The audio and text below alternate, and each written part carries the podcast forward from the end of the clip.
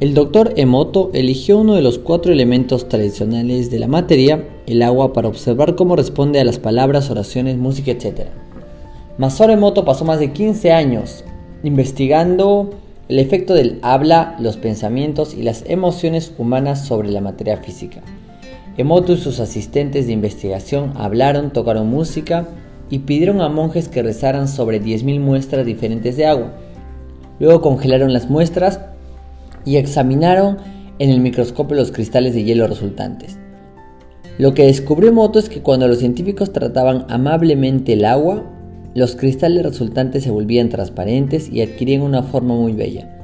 Pero cuando le hablaban negativamente, los cristales presentaban orificios oscuros y feos. Los pensamientos modificaron la estructura molecular del agua, es decir, su frecuencia vibratoria. Si nosotros somos 85% de agua, ¿Qué frecuencia podemos adquirir tan solo modificando nuestros pensamientos? Recuerda, todo es energía.